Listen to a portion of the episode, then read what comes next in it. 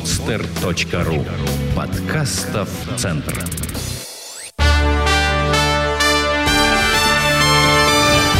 Прямая линия с Радиславом Гандапасом.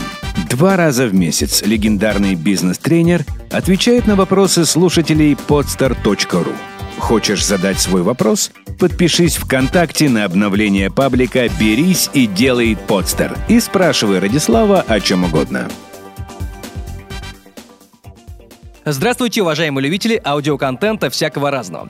А, сегодня у нас эксклюзивный совершенно случай, а, и я надеюсь, что впредь он станет традиционным. А, сегодня со мной на прямой скайп-связи Радислав Гандапас. Радислав, здравствуйте. Да, здравствуйте. здравствуйте раз, здравствуйте всем. Раз в две недели, я надеюсь, мы сохраним эту традицию в будущем. Радислав будет отвечать на ваши вопросы. Ваши, то есть читателей паблика «Берись и делай подстер» и слушателей подкастов podster.ru. Радислав, давайте по порядку, чтобы никого не обижать. У нас очень много вопросов. Э, люди вас очень любят и хотят услышать э, массу ответов. Э, я думаю, что начнем прямо с первого. Пишет нам Ника Вероника из ВКонтакте. Уже много лет, пишет она, хочу открыть свое дело но не знаю, что я умею и что могу предложить людям. Очень много идей и очень люблю работать но денег нет. Но при желании их можно взять у людей, но страшно. Не уверена, что у меня получится. Хочу завести свое дело и вывести его на высокий уровень. Э, ради этого готова много работать и не спать ночами. Вот э, как справиться с такими с такими сомнениями. Я так подозреваю, что человек сидит в офисе, работает и, как и многие, хочет начать свой бизнес. Ника как... Вероника, очевидно, носитель искаженной картины мира, э, с чем приходится мне иметь дело ежедневно и ежечасно. Э, более того, очевидно, есть какие-то внутренние опасения, это вполне естественная, закономерная вещь, но вещь, э, дело новое, непонятное, сулит какие-то, пусть и мнимые, но проблемы, поэтому мозг генерирует всякие отмазки. От, ну, отмазки левые. Так, если уж говорить отмазки, то отмазки левые. Ну, во-первых, зачем деньги для, для начала бизнеса? Зачем? Ну, то есть, вот Ника Вероника пусть мне напишет, на что ей, собственно, нужны деньги. Снять офис для чего? Купить компьютер, какое отношение к бизнесу имеет? А, нужно смотреть, можно ли начать бизнес с теми, с, теми, а, с тем уровнем затрат, которые на сегодняшний день доступны. Э, покупать супермаркет совершенно не обязательно не означает начать бизнес. Это она уже будет покупать супермаркеты, когда у него будет профицит финансовых средств, которые непонятно будет, каким образом ей э, грамотно разместить. Второе. Я там не знаю, что я умею делать. А зачем вам что-то уметь делать? Бизнес – это когда делают за вас. Вы делаете бизнес, люди делают работу. Если вы работаете, тогда это не бизнес уже, тогда это работа или практика, как, скажем, в моем случае, я тренер, это моя практика. Вот. Э, что там еще было у нас? Э, готово работать днями и ночами. Ну, совершенно, э, опять же, Человек, который построил грамотный бизнес, имеет кучу свободного времени для того, чтобы посвящать его близким, саморазвитию, отдыху, путешествиям, чтению и так далее. Бизнес делается для того, чтобы человек стал независимым. И финансово независимым, по времени независимым. Понятное дело, что придет это не сразу. Понятное дело, что первые годы придется потрудиться, а может быть еще и не раз будут периоды, когда нужно будет не досыпать ночей, много работать, ездить и так далее, и так далее. Но в целом бизнес делается для того, чтобы человек стал свободным. Поэтому вот Ники Вероники, очевидно, нужно свою картину мира привести в соответствие с реальностью, понять, что означает быть бизнесменом, что означает иметь свой бизнес. А, и третье, вот я не знаю, что я умею, что мне нравится и так далее. Не нужно делать бизнес исключительно на том, что вам нравится, потому что работать-то будете не вы на самом деле. А нужно еще помнить, что это должно быть нечто, что можно продать. Потому что если дело нравится, но продать его невозможно, это не про бизнес. Но дело другое, что продать, не знаю, внешних данных Ники Вероники, возможно, легче всего продать себя. Но это же не значит, что на это нужно делать бизнес, потому что нужно мало того, что иметь ликвидный товар, нужно, чтобы в целом дело было вам приятно и хотя бы вы должны понимать, что оно э, полезно другим людям, короче говоря, ваши этические э, принципы не должны пострадать в этом случае. Большой вопрос. Я, кстати, выступаю часто перед молодежью на тему там э, «ты предприниматель» или как по-разному называются эти программы. Очевидно, нужно будет делать что-то регулярно или фильм записать. В нем были бы ответы на все подобные вопросы. И вот э, Ники Вероники вторит Ксения Нагирная в той же группе «Берестел и Подстер». Подскажите, какой бизнес сейчас открывать выгоднее всего? С чего начать? Сколько денег надо для раскрутки? И очень да. смешно, Роман Стецков далее в комментах отвечает, девочки, не быть вам предпринимателями. С такими Почему? вопросами пишет он.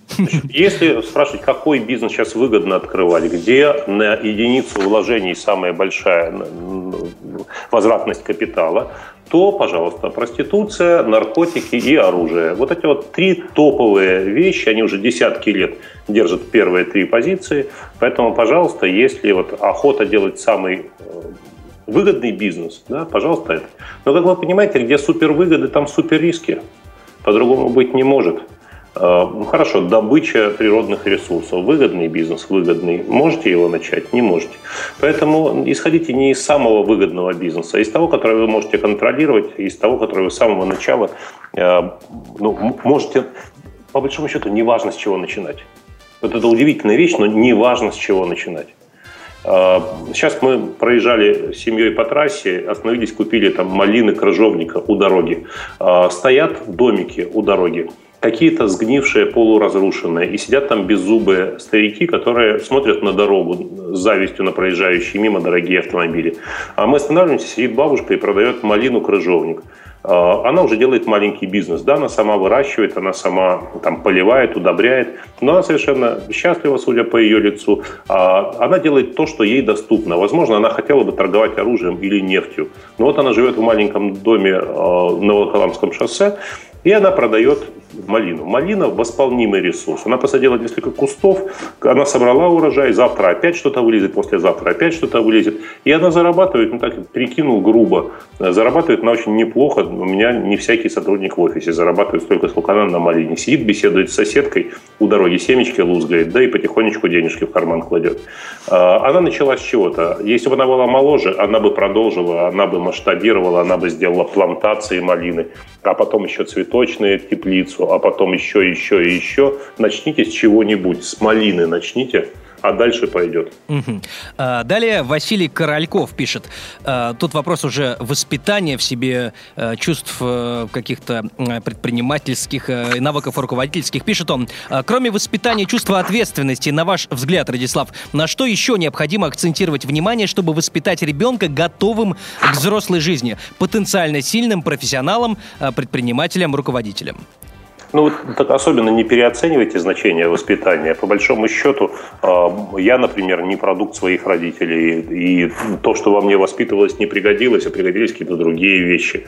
Мои родители видели для меня совершенно другой путь, и у моей жены та же самая история. Родители готовили к другому поприщу, но тем не менее а, мы стали тем, кем мы стали, э, на радость родителям, между прочим.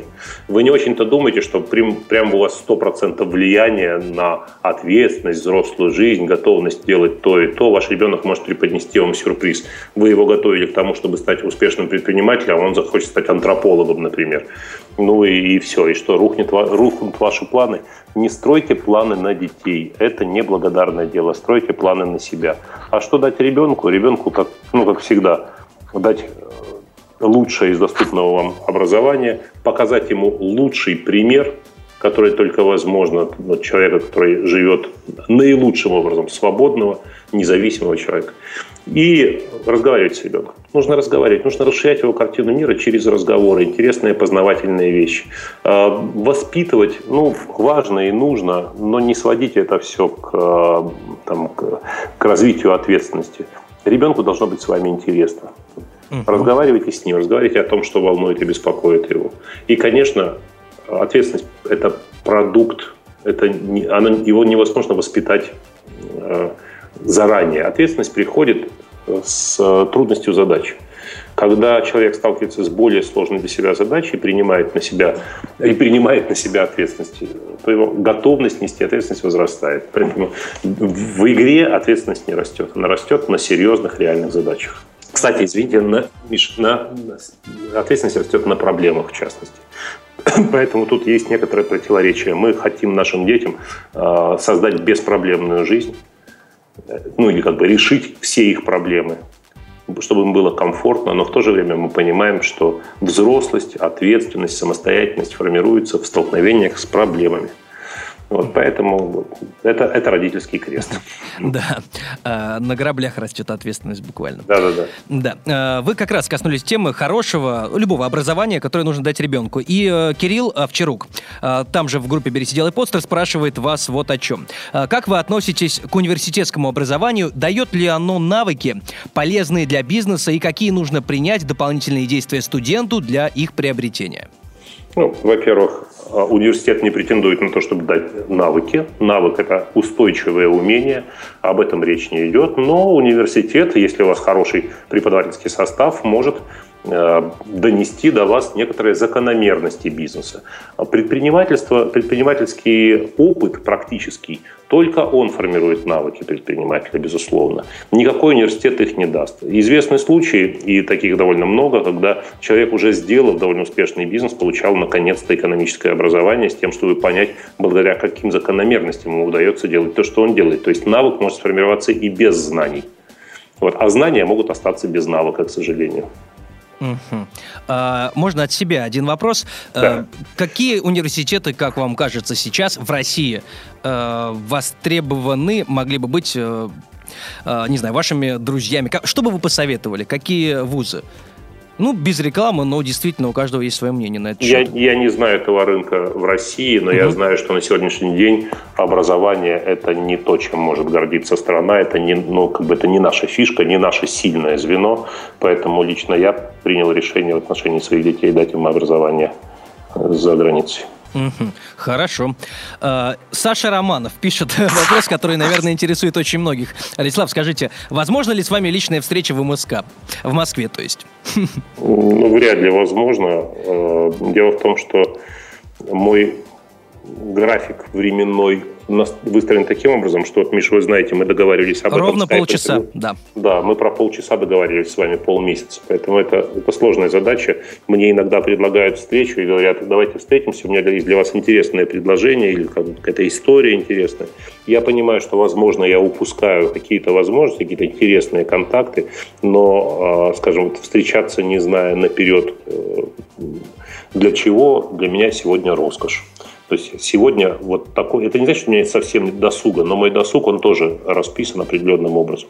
Да, кстати, чтобы, чтобы вопрос не оставался исключительно отрицательным ответом, для э, количество людей, которые хотят, хотят со мной очно встретиться, превышает все возможные э, пределы, если бы я только встречался с людьми, которые хотят со мной встретиться, то я бы только этим в жизни не занимался. Поэтому я провожу массу всяких встреч помимо тренингов, на которые можно прийти, поучаствовать. Ну да, пусть это не персональное общение, но все равно хоть что-то. Хм, хорошо, спасибо. А, Михаил Безногов спрашивает. Далее, Радислав, по вашему мнению, кстати, такой странный вопрос, но и интересный между тем. Возможно ли реализация мужчины как предпринимателя в индустрии красоты? А, как вы бы оценили шансы? А, реально ли пройти путь от парикмахера-стилиста к своему бизнесу в этой сфере? Не слишком ли женская эта сфера? Вот даже несколько лайков поставили к этому вопросу пользователи, читатели группы группы? Ну, знаете, парикмахерское искусство э, не было женской профессией никогда. Есть страны, в которых вообще лучшие мастера – это обязательно мужчины.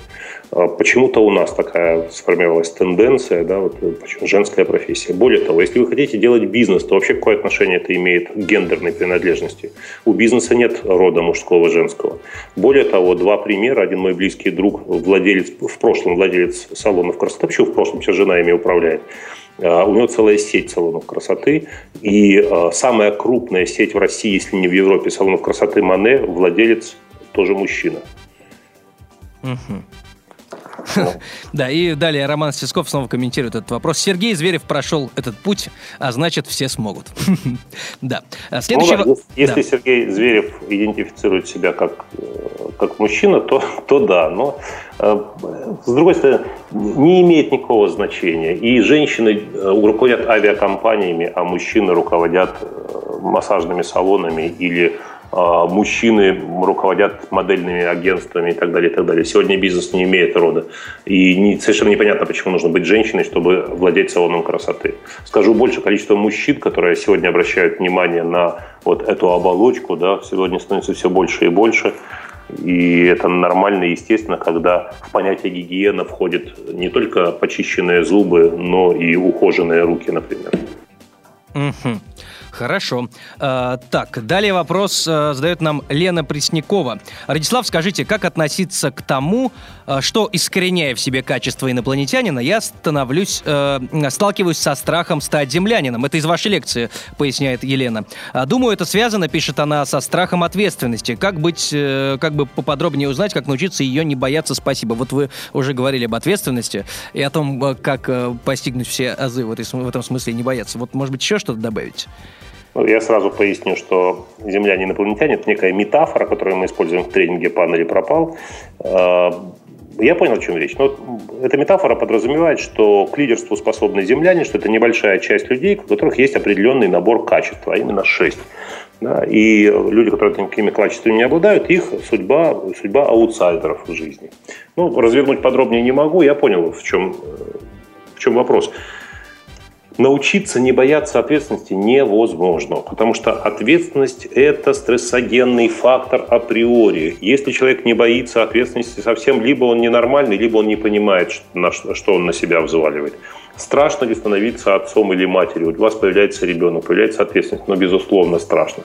Но страшно не в том смысле, что дрожат коленки и там, вы пьете валерьянку, а в том смысле, что вы осознаете, что вы на себя принимаете не только свои собственные жизни, но и жизнь, э, жизнь ребенка, безопасность ребенка и так далее, и так далее. А возникает ли ответственность, когда вы покупаете автомобиль? Возникает. Я не поверю, что кто-то, приобретая автомобиль, чувствует только наслаждение и совершенно не, не переживает по тому поводу, что ему придется теперь отвечать за жизнь других участников дорожного движения. Это нормальная, естественная вещь. Просто одни люди боятся ответственности и не принимают ее на себя, а другие боятся ответственности и принимают ее mm-hmm. на себя. Ну, тут вы ответили тут же на вопрос Аллы Игнахина, например, то же самое спрашивала. А сейчас я два вопроса объединю в один. Вопрос Алексея Федотова и Егора Мелехина. Э, спрашивают вас они вот о чем. Э, были ли у вас провалы? Это Егор спрашивает в вашей жизни. Вторит ему Алексей. Радислав, скажите, пожалуйста, бывают ли у вас черные полосы в жизни? И что вы предпринимаете для выхода из них? Заранее спасибо. Что вы, никогда. У меня с самого рождения жизнь шла только вверх и вперед. Все получалось само собой. Чистая белая полоса – ну, конечно, ребята, ну а как же, я взрослый мальчик, конечно, были у меня черные полосы. И черные полосы были связаны с глобальными процессами, когда только на, на ноги становился более-менее мой бизнес, и я э, только начинал чувствовать э, прилив э, уверенности. И тут кризис, и за сутки доллар подешевел в 10 раз. У меня куча неликвида на руках – куча валюты, ну, короче говоря, наших, наших денег, которые для закупки новой партии товара нужно обратить в доллары, обращая их в доллары, и мне не хватает только даже для того, что, ну, короче говоря, кризис. А были и, конечно, локальные вещи. Но э, через какое-то время я понял закономерность этих явлений и как, как вылезать из черной, из черной полосы, это понятно. То есть наступает отчаяние некоторое, оно длится какое-то время, потом нужно взять себя в руки, сжать себя в кулак и двигаться, двигаться по направлению на выход сначала. А это похоже на, на технологию выхода из водоворота. Знаете, в водовороте нужно, взяв как можно больше воздуха, нырнуть как можно глубже и как можно резче и сильнее рвануть в сторону. Вот точно так же, когда черная полоса в жизни. Значит, все обстоятельства, в которых вы оказались, набрать воздуха, набраться терпения, погрузиться как можно ниже, снизить уровень потребления максимально, потому что если это с финансами как-то связано, то минимизировать э, расходы и рвануть резко в сторону. В моем случае таким рывком в сторону в очередной черной полосе был рывок в Москву, например. Я понимал, что в том водовороте, в котором я нахожусь, мне не выжить, мне не выплыть. Я рванул в сторону очень резко, рванул в Москву. Было сложно, трудно первые годы, но ничего, потом я стал благодарен той ситуации, которая привела меня сюда, и благодаря которой я там и с теми, где и с кем я есть. Хорошо. А, и вы неплохо устроились, как нам пишут, и, и спрашивают, возьмете ли вы а, к себе на работу, и как вообще попасть к вам на работу, и есть ли вообще у вас какие-то вакансии в вашем бизнесе? знаете, э, у меня очень небольшая команда, очень небольшой аппарат, как я его иногда в шутку называю. Э, там всего несколько человек, и большого объема людей мне и не нужно, потому что весь этот бизнес построен вокруг э, тех активов, которые генерирую я своим трудом. У меня есть кое-какие бизнес-проекты, большая часть из них принадлежит мне лишь в небольшой доле, и участие в подборе кадров там я не принимаю, там есть другие люди. Что касается моей команды, у нас когда возникает потребность в каком-то человеке, мы начинаем его интенсивно искать. Впрочем, бывали исключения, бывали случаи, когда приходил человек, и под него находилась вакансия. Такое тоже бывало. А сейчас э, мы были бы не прочь, если бы получить, появился в нашей команде грамотный специалист по продажам. Дело в том, что мы в течение долгого времени продажами не занимались вообще, поскольку спрос превышает предложение. Но у нас есть сейчас кое-какие продукты, которые не являются, не, не тренинг, это нечто, э, но тоже в этой сфере. И если был бы грамотный, опытный продавец, который мог бы вникнуть в специфику этого продукта, мы могли бы дать ему шанс. Контент-менеджера мы закрыли позицию. А нужен человек, который разбирается в маркетинге и взял, взял на себя всю систему интегрированных маркетинговых коммуникаций, и рекламу, и пиар, ну и, в общем, все, что связано с продвижением и так далее. Uh-huh. Вот такие, такие два человека есть. Мы заявили о необходимости, заявили в кадровое агентство об этом. Других вакансий пока в ближайшее время я не вижу. Поэтому если кто-то из слушающих нас чувствует в себе силы и желания, то пожалуйста. Но есть один нюанс. Я очень не люблю, когда приходит человек и говорит, Радислав, я хочу работать с вами, готов делать все, что угодно, и ничего за это не получать. Вот я э, в такие метафизические мотивы Э, верю, но э, человек нестабилен, когда у него мотивация сводится к тому, чтобы быть со мной на коротке, и это будет вознаграждением. Почему? Я в офисе появляюсь всего несколько часов в месяц, меня поймать там невозможно, общаться со мной там нереально, поскольку я прохожу к себе в кабинет, запираю дверь, я очень мало коммуницирую с э, командой. То есть такой работник не будет вознагражден, во-первых. А во-вторых, я не буду иметь инструментов влияния на него. Э, это, это печально. Поэтому я, я готов платить, мы готовы платить хорошо, достойно, но при этом требовать, чтобы то, что мы платим, э, оправдывать ожидания, которые у нас есть в отношении. Угу. А, далее, угу. далее пишет нам Денис э, Кузьмин, у нас сейчас осталось, я вижу, 7 минут почти, 6,5. А, пишет Денис Кузьмин, видимо, к вам на работу он не хочет, но очень хочет чем-то заняться в жизни далее. Пишет он вот что. Радислав, добрый день, спасибо за слова, которые резонируют с внутренним миром. Вопрос из двух частей такой. Мне 31 год, много что уже есть. Образо... Образовалась зона комфорта, но нет дела жизни, которому хочется посвятить ее вторую половину. И непонятно, как ее найти. Как лучше понять себя в этой сфере? Э, как выйти из сложившейся зоны комфорта для старта в новой области? Вот такой вопрос. На самом деле, э, точно знаю, вот у меня отец недавно был перед таким же выбором, ну, вот недавно, лет 10 назад. Сложная очень тема. Ну, здесь снова причины следствия поменялись местами, потому что выход из зоны комфорта, если вы начнете новое дело, вы, безусловно, вывалитесь из зоны комфорта, у вас будет э, нарушен привычный для вас график, режим, будет определенное напряжение. Но из зоны комфорта вы вывалитесь. Вы не выйдете из зоны комфорта э, никогда, пока у вас не появится для этого стимула какого-то серьезного. Э, второе, что нужно сказать. Ну, мне приходится быть довольно прямолинейным, без, э, скажем, длинных преамбул, поэтому сразу, сразу суть э, ну, нужно расставаться с идеей, что есть какая-то единственная миссия, которая вам предназначена, некое дело жизни, которому нужно себя посвятить. Вот эту вот э, идею, этот баг нужно из, из мозга вымывать со всей, изо, изо всей, со всей мочи. Почему? Потому что вы никогда не знаете критериев, та, та, э, критериев того, что ищете. Таким образом, найдя даже свое дело, вы можете быть э, вам может казаться, что это не совсем то, что есть где-то лучше, и вы не станете вкладываться в это дело. Это похоже на то, как девушка ждет своего единственного, того, кто рожден, чтобы разделить с ней жизнь, а его попросту не существует в природе. Она может построить отличные отношения с тысячами парней разного возраста, веса, цвета волос, э, благосостояния и так далее. Как и каждый из нас может на тысячи мест показать себя прекрасно, хорошим охранником, официантом, хорошим э, нефтяником или бизнесменом, хорошим банкиром или хорошим, э, не знаю, там, стричь газоны можно прекрасно, хорошим ветеринаром. Ты никогда не знаешь, какое твое дело, да и нет его. Есть тысячи и тысячи мест, где ты мог бы найти себя и прекрасно работать с удовольствием, развивать себя, зарабатывать и так далее. Поэтому, если есть какое-то дело, вкладывайся в него на полную. Когда вкладываешься в какое-то дело, ты, несомненно, начинаешь его любить и стремиться совершенствоваться в нем. Не хочешь этим заниматься, ну совсем надоело, неохота.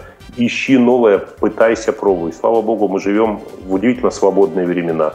Я люблю такой пример, говорю, католик-булочник 200 лет назад – как родился католиком-булочником, так и умрет католиком-булочником и оставит сына католика-булочника. Никуда они не денутся. А в наши дни человек может перепробовать э, очень много профессий, не обязательно скакать из одной в другую, а просто когда он понимает, что он выработал ресурс, он в, этих, в этой ситуации уже показал все, на что способен, нет поля для развития, он может взяться за что-то новое. Но я, пожалуй, профессии 7-8 сменил в своей жизни и мог бы продолжать, но та, то, дело, то дело, которым я занимаюсь сейчас, я в нем вижу настолько большие перспективы роста и развития, что ну, в обозримом будущем я буду заниматься только этим. Хотя не исключаю для себя, что когда-нибудь поставлю точку и в этом деле. А, то есть мнение экспертов о том, что работу, если уж ты работаешь на кого-то, а, хорошо бы менять раз в 3-5 лет. Не, нельзя назначить никакого, никакого срока. Это как если ты встречаешься с девушками, нужно менять каждые 8 месяцев. Да? Вы не можете установить этого лимита. От какой-то нужно через 8 часов бежать быстрее своего крика, а за, которую, за какую-то нужно уцепиться и стараться держаться за нее всю жизнь до последнего вздоха. Это я бы не вот так не, не делал бы таких рекомендаций опрометчивых насчет смены работы каждые 3-5 лет. Я понимаю, что есть определенный цикл, когда человек теряет интерес к чему-то, но потеря интереса связана вовсе не с тем, что он уже полностью показал себя, то, что он утратил перспективы развития, утратил видение возможностей и совершенствоваться. Любое дело вызывает интерес до тех пор, пока оно у вас получается не на 100%, пока оно вызывает трудности но трудности преодолимы. А, и последний вопрос. Э, объединю два вопроса наших читателей э, в один. Они примерно чем-то похожи. Антон Донченко и Константин Голубев. Антон пишет вот что. Скажите, пожалуйста, Радислав, как вы самосовершенствуетесь?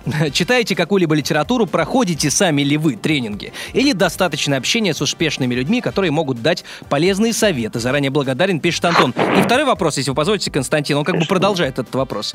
Меня интересует интересует, э, пишет Константин Голубев, вопрос менторства. Мне кажется, это очень эффективный инструмент для развития. Как найти себе подходящего ментора и как заинтересовать его собой и как правильно взаимодействовать. Вот тут такие два ну, Начнем с конца. Если у ментора это работа, то заинтересовать его можно оплатой его труда. Потому что если человек э, коуч, у него есть определенные э, ценовые ожидания, стоимостные ожидания, вы платите ему в соответствии с этими ожиданиями, он с вами с удовольствием работает. Вот и все. Искать ментора, который будет за, с вами заниматься в качестве такого наставника, такого старца, э, там, кунг-фуиста, то это, конечно, сюжет из кино. Таких ситуаций, во-первых, мало, во-вторых, он нестабилен. Если такой найдется в вашей жизни, какой-то старший товарищ, опытный, который будет вас получать, вы должны понять следующую вещь. В любой момент это ему надоест, и что будет дальше? Да, и вы не можете его заставить продолжать вас инструктировать. Второе. Человек, когда осуществляет непрофессиональную наставническую деятельность, он вам рассказывает не как есть, а как он хотел бы, чтобы вы думали, что есть он может сам находиться в заблуждениях относительно того, какие принципы жизни или принципы построения бизнеса приводят к каким результатам. Э, он невольно может также привирать, как и рыбак, вернувшийся с рыбалки, или ребята, которые съездили на пейнтбол и приехали и рассказывают, какая у них была бойня с противником. Э, поэтому я бы не опирался на такие вещи. Берите профессионального коуча. Время от времени я пользуюсь услугами коуча, когда передо мной стоит масштабная задача, мне нужна, э, нужна некая, некая подпитка, я обращаюсь за такими услугами. Дальше о развитии. Книги я, безусловно, читаю, но последнее время я меньше читаю книг по бизнесу, больше художественной литературы. Я получаю от этого ну, больше удовольствия, во-первых. А во-вторых, я понимаю, что в бизнес-литературе крайне мало бывает чего-то принципиально нового, чего мне не было бы известно в той или иной форме. Мы живем в эпоху постмодернизма, и ничего принципиально нового об обозримом будущем создано не будет. Кое-какие закономерности понятны и окей. Я читаю практически исключительно книги, которые мне присылают для того, чтобы я написал предисловие или отзыв. Кстати, такое предисловие или отзыв я пишу только в случае, если книга мне реально нравится. На тренинги я хожу, естественно, ежегодно несколько тренингов я посещаю, и наших авторов, и зарубежных, и за границу ездил э, поучаствовать. Это, конечно, мощный, э, даже не знаю, как сказать, мощный пинок или мощный информационный всплеск. Это мощный и мотиватор в том числе. Если я сам провожу тренинги, я же понимаю их пользу и значение. Поэтому, естественно, я участвую при каждой возможности. Угу. Радислав, давайте на, на этом на сегодня все. А, я на, очень надеюсь, что мы успеем с вами за ближайшие две недели записать еще один выпуск, потому что мы осилили, не поверите, только а, одну пятую первой страницы вопросов. Вопросы совершенно разные. А сколько а, страниц всего? Я не знаю, мне кажется, уже четыре точно есть. Ну, нормальными темпами движемся, нормальными. Не пройдет и пяти лет. Мы никогда не исчерпаем вопросы. Практика показала, что ответ на вопрос порождает сам по себе вопрос. Э, и так далее, и так далее. Поэтому э, не нужно стремиться знаете, закрыть все вопросы, это невозможно. Самое главное, чтобы в процессе вопросов и ответов мы размышляли, потому что когда мы размышляем, мы разбираемся в том, как устроена жизнь. Э, и невозможно в ней разобраться до конца. Поэтому это, это процесс, это не результат, это процесс. А, Радислав, а, спасибо вам большое за ответы. Спасибо вам, Миша. Uh, услышимся, увидимся да. через какое-то время. Всего доброго. Спасибо. спасибо. Ребята, всем спасибо. Буду рад новым контактам. Счастливо. Да. Счастливо, Радислав. Угу. Спасибо.